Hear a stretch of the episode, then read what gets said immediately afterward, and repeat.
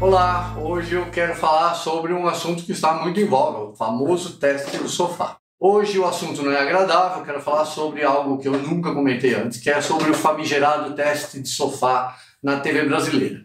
Esse assunto voltou à tona após a reportagem da revista Piauí no final de semana, que voltou a falar sobre uma denúncia que a gente já conhecia, da Dani Calabresa, né, contra o Márcio Smelling, ex-diretor da Globo, que foi demitido em agosto, justamente depois desse entreveiro. Não estou aqui acusando ninguém, caso está sendo investigado pela própria Globo. Agora, as pessoas me perguntaram muito né, sobre esse assunto, falam assim, mas Feltrin, fala sobre o teste sofá. Então eu vou falar. Existe o teste de sofá na TV? Vou dizer mais, existe não só na TV, como existe em qualquer lugar da sociedade, qualquer empresa, é, em qualquer setor, metalurgia, imprensa, TV, rádio, cinema, sempre vai ter um picareta, um mau caráter que vai tentar ocupar o cargo que ele tem, né, para obter algum benefício. Às vezes, esse, esse benefício não é sexual. Conheci um caso dentro da TV 15 anos atrás, que não vem ao caso, o cara já foi demitido, mas ele exigia dinheiro das bandas que queriam se apresentar num determinado programa. Então isso é, é o que aconteceu? A empresa descobriu e mandou embora. Então, então o teste do sofá existe? Existe. Ele é condenável? Para mim, não só é condenável, é uma coisa nojenta.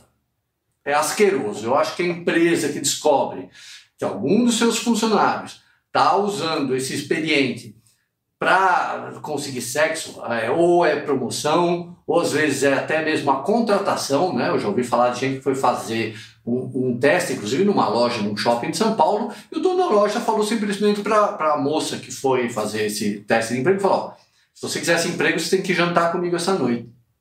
Ele não está falando jantar, ele está falando outro tipo de janta. Esse cara tem que ser denunciado, até para a polícia.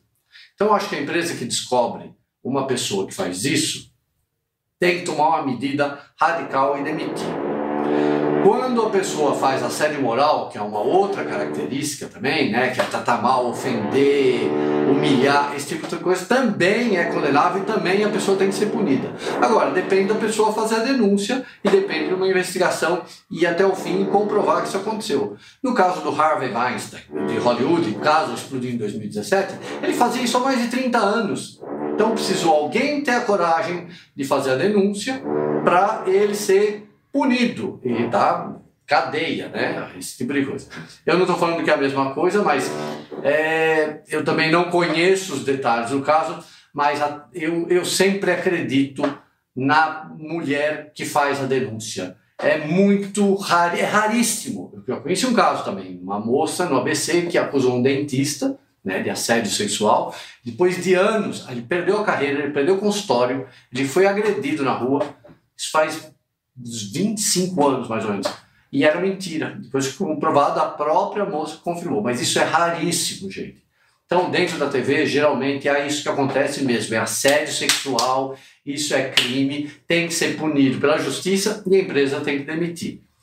A gente vai aguardar essas investigações e estamos aqui sempre contra qualquer tipo de violência contra a mulher e também contra o homem e contra os funcionários. Gente com poder não pode exercer o seu poder nesse tipo de coisa. Isso é crime, isso é uma violência absurda, tá bom? Lamento o assunto dessa semana, mas fazer o quê, né? Então eu volto a semana que vem, gente. Beijo.